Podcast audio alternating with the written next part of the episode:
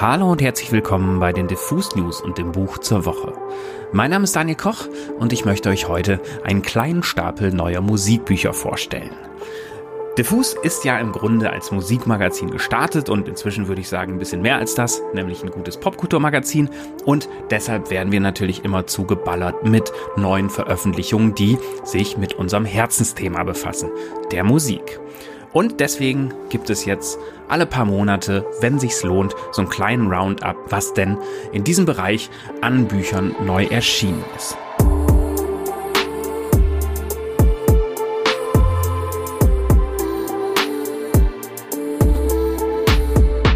Anlass für diese Folge sind zwei neue Veröffentlichungen in einer Reihe, die wir hier bei Diffus sowieso sehr schätzen, nämlich die Kiwi Musikbibliothek. In dieser Reihe erscheinen ungefähr alle zwei bis drei Monate meistens zwei neue Bücher, wo Autorinnen oder Autoren, manchmal auch andere Prominente, über eine bestimmte Band oder eine Künstlerin oder einen Künstler schreiben. Das Besondere an dieser Reihe ist dabei, dass sie das halt auf ganz eigenen Wegen tun. Es gibt zwar auch Bücher, die funktionieren ein bisschen wie klassischer Musikjournalismus, aber oft sind es halt auch sehr literarische oder autobiografische Exkursionen. Manchmal wird es auch sehr politisch, zum Beispiel wenn Lady Bitch Ray über Madonna schreibt. In den letzten Tagen sind zwei dieser sehr kleinen und schmucken Bände neu erschienen. Und zwar einmal das Buch Beastie Boys von Thomas Melle und ein Buch über Genesis von der Autorin Susanne Pastor. Ich muss an dieser Stelle zugeben, dass ich mich eigentlich in erster Linie auf das Buch von Thomas Melle gefreut habe, denn dieser Autor hat einige Bücher geschrieben, die mir sehr wichtig sind. Zum Beispiel sein Debütroman Sixter oder aber auch seine autobiografische Erzählung Die Welt im Rücken, die tatsächlich eins der naja, besten Bücher über Depressionen klingt immer ein bisschen doof, aber tatsächlich ist es ein Buch, was einen bewegt und aufrührt und einen sehr weit bringt, wenn man mit diesem Thema auch manchmal struggelt. Thomas Melle schreibt nun über die Beastie Boys und er macht das in einem sehr, naja, wie soll ich sagen, plauderigen Tonfall. Es sind in erster Linie persönliche Erinnerungen, es ist sehr autobiografisch, man liest in jeder Zeile, dass er sich mit der Musik auskennt, dass er Musik schon lange im Blick hat, dass er die Beastie Boys verehrt, dass er viel in Berliner Kneipen rumhängt, wo auch die Berliner Musikjournalie rumhängt.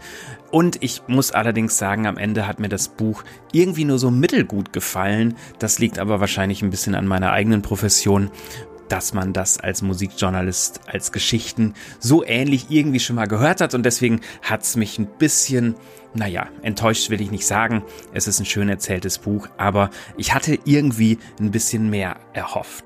Umso überraschter war ich dann, dass ausgerechnet Susanne Pastor, von der ich bisher leider noch nichts gelesen habe, was ich jetzt schnell ändern werde, mich mit ihrem Buch über Genesis bekommen hat ausgerechnet Genesis. Denn ich habe irgendwie mit dieser lange verehrten Band, äh, die ja gerade erst auch ihre große Abschiedstour gespielt hat, noch nie so richtig was anfangen können. Und war dann total fasziniert, wie Susanne Pastor keine, naja, reine autobiografische Nummer aus der Sache macht, sondern in ihrem Buch tatsächlich eine Kurzgeschichte erzählt. Nämlich die Geschichte einer jungen Teenagerin oder naja, Teenagerin ist sie mit zwölf noch gar nicht, nämlich Mimi, die von ihren großen Brüdern geschult wird in Genesis-Fachkunde und dann sogar auch auf ein frühes Konzert der Band mitgenommen wird. Was dabei für die Genesis Ultras wichtig ist, es geht dabei ausdrücklich um die Peter Gabriel Phase der Band. Was ja ein Statement ist, denn Kommerziell erfolgreicher waren Genesis ja erst als Phil Collins dann Frontmann wurde, aber die Frage, welche Phase denn jetzt bahnbrechender wäre, wird unter Genesis-Fans noch immer lang und breit diskutiert.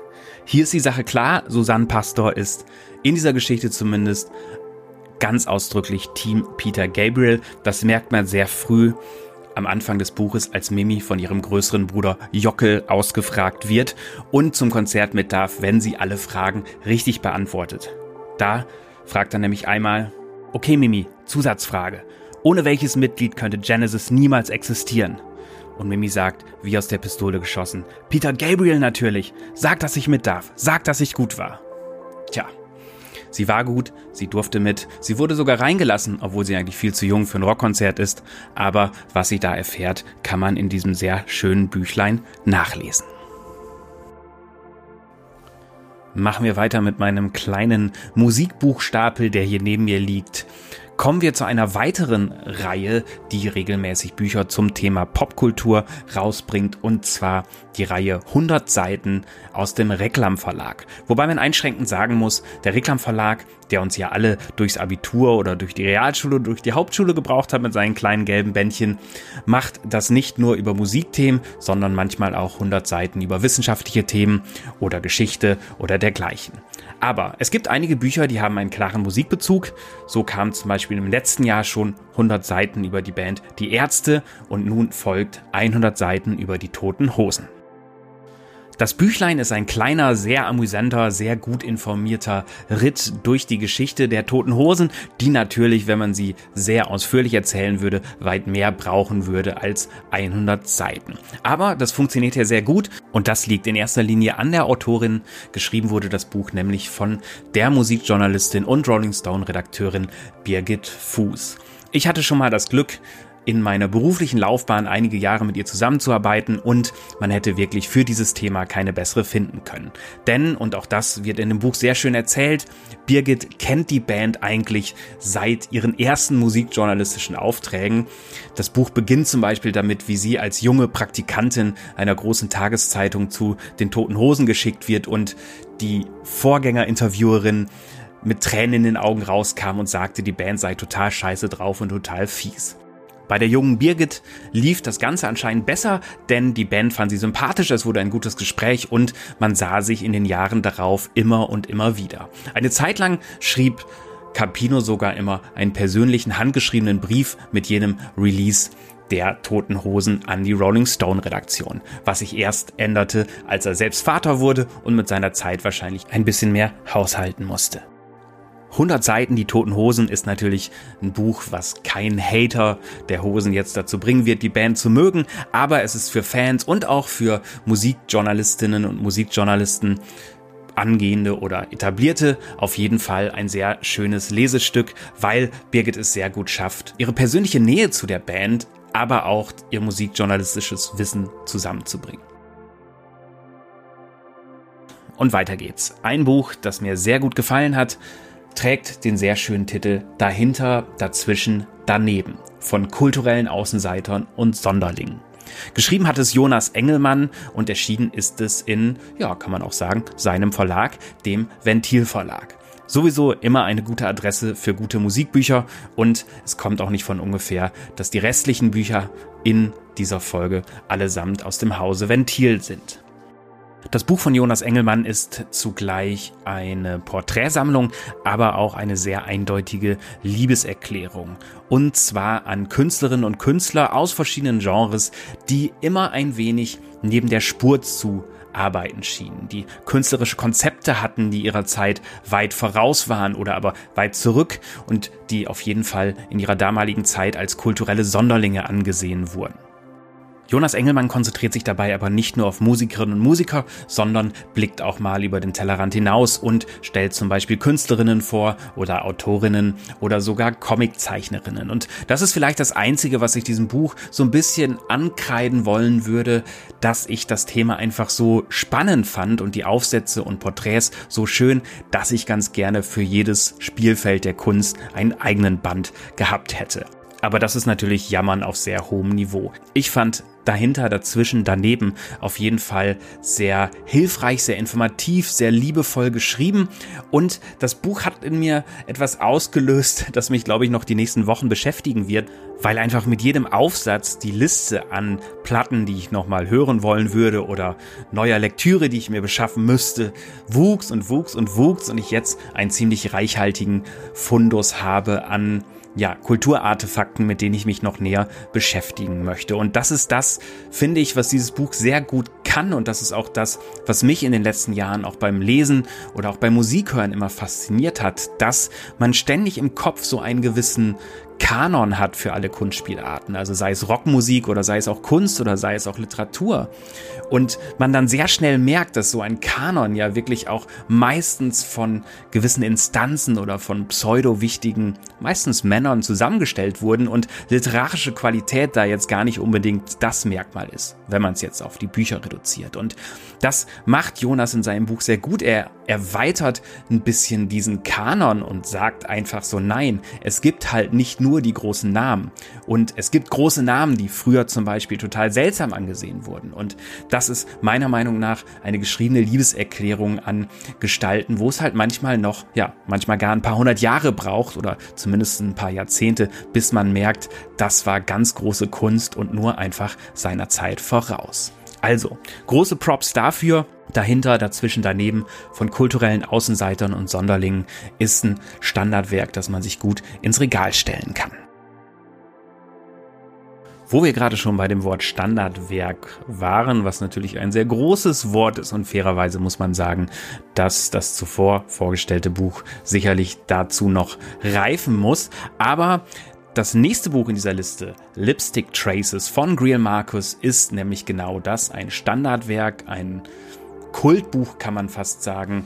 Äh, jeder, der sich mit Musikjournalismus befasst oder Punkrock mag oder generell Popkultur und Kulturwissenschaften mag, sollte dieses Buch einmal gelesen haben und man sollte nicht auf die Idee reinfallen, dass dieses Buch ausschließlich von den Sex Pistols handelt, die für Marcus aber so ein bisschen der Ursprung seines Schreibens bei diesem Thema war. Nein, es ist ein Buch, das eigentlich viel weiter greift. Es zwar bei den Sex Pistols anfängt und auch aufhört, aber dort einfach zwischendurch auch die Avantgarde, den Dadaismus, den Punk, den Jazz und viele weitere Spielarten streift und versucht so ein bisschen diese Musikrichtung oder diese Kunstbewegung als Kritik an der westlichen Kultur zu beschreiben und zu analysieren. Greer Marcus ist heutzutage einer der wichtigsten Schreiber, wenn es darum geht, ja, intellektuellen Musikjournalismus oder Kulturjournalismus zu schreiben. Und Lipstick Traces gilt eigentlich als eines seiner besten Bücher das übrigens schon 1989 erschienen ist und was exakt heute im Ventilverlag neu rauskommt, ist eine komplett neu überarbeitete deutsche Ausgabe, wo die Diskografie, das Leseverzeichnis, alles ergänzt und überarbeitet wurde. Und auch das ist wieder ein Buch. Man liest es, man bekommt viele Fragen beantwortet und geht aus der Nummer raus mit einer Referenzliste, die so lang ist, dass man sich noch ein halbes Jahr freischaufeln müsste, um das alles zu hören, was man da gelernt hat. Ein letztes Buch habe ich noch auf diesem Stapel und dann habt ihr es für heute geschafft. Und was soll ich sagen? Obwohl dieses Cover, auf das ich hier blicke, sehr bunt und sehr schön ist, ähm, ja, wird man sehr wehmütig, wenn man es anschaut. Denn das Buch, das ich euch jetzt zuletzt vorstellen möchte, heißt Stereototals Party Antikonformiste und ist eine Comicsammlung. Und zwar haben verschiedene Comic-Künstlerinnen und Comic-Künstler Songs von Stereototal als Comics interpretiert. Und das Thema ist natürlich dramatisch, weil, das wisst ihr vielleicht, die Stereototal Sängerin und auch Lebenspartnerin von ihrem Bandkollegen Brezel Göring vor einiger Zeit verstorben ist und ja, die Band natürlich auch Geschichte ist und auch die beiden, die so ein bisschen das Traumpaar des deutschen Indie-Elektropunk waren, äh, ja, natürlich nicht mehr zusammen sind. Und dieses Buch ist, wie soll ich sagen, eine, natürlich auch eine Hommage, ein Gedenken auch wieder eine Liebeserklärung von diesen Comic-Künstlerinnen und Künstlern, die da mitgemacht haben. Und ähm, ich glaube, auch wenn das blöd ist, sowas zu sagen, aber ich glaube, es wäre ein Buch, was François Cactus auch gefallen hätte, was natürlich ein bisschen vermessen ist, das zu sagen, aber man merkt jedenfalls den Respekt und äh, die Liebe für das Thema und auch zu ihr als Person und ich bin bei dem Thema sowieso ein bisschen wehmütig, weil ich Stereo total als Bandphänomen und auch ähm, ja als Kultband, die sie ja auch irgendwie waren, sehr geschätzt habe. Und tatsächlich hatte ich so in meiner musikjournalistischen Laufbahn ähm, man macht da ja viele Interviews, aber manche bleiben einem wirklich in Erinnerung und eines fand nämlich bei den beiden in ihrer Wohnung statt, wo ich einmal, ich glaube, fürs Intro-Magazin war das damals oder für den Rolling Stone eingeladen war und dann hat François einen sehr schönen Früchtetee gemacht und dann haben die beiden mir so ein bisschen ihre Bandgeschichte anhand ihrer Songs dargelegt und während ich diesen wirklich sehr schönen und liebevollen Band durchgeblättert habe und diese Songcomics gelesen habe, musste ich immer wieder an diese Situation denken und äh, ja, wie ich da auf einem Sessel saß und mir die beiden angeschaut habe und zugehört habe und dachte so, wow, gibt es eigentlich coolere Menschen auf diesem Planeten als diese beiden? Und dann sind die auch noch zusammen und ich musste es damals und ich würde es auch heute definitiv verneinen. Deswegen, ihr merkt schon, emotionaler Bonus auch für diese wunderschöne Songcomic-Sammlung Stereo Totals Party Antikonformiste, die ich euch auch wirklich ans Herz legen möchte. Und dann sind wir jetzt auch wirklich am Ende angelangt. Ist ja auch ein ganz schöner Stapel, den ihr da durcharbeiten könnt oder euch zulegen könnt, wenn ihr jetzt ein bisschen neugierig geworden seid. Das war's für heute mit dem Buch zur Woche bei den Diffus News. Mein Name ist Daniel Koch. Heute gab's den kleinen Ritt durch neue Musikbücher, was ich, wie gesagt, in unregelmäßiger Regelmäßigkeit nochmal wiederholen möchte. Das war's von meiner Seite. Ich hoffe, ihr habt eine gute Woche und sage Tschüss und bis zum nächsten Buch.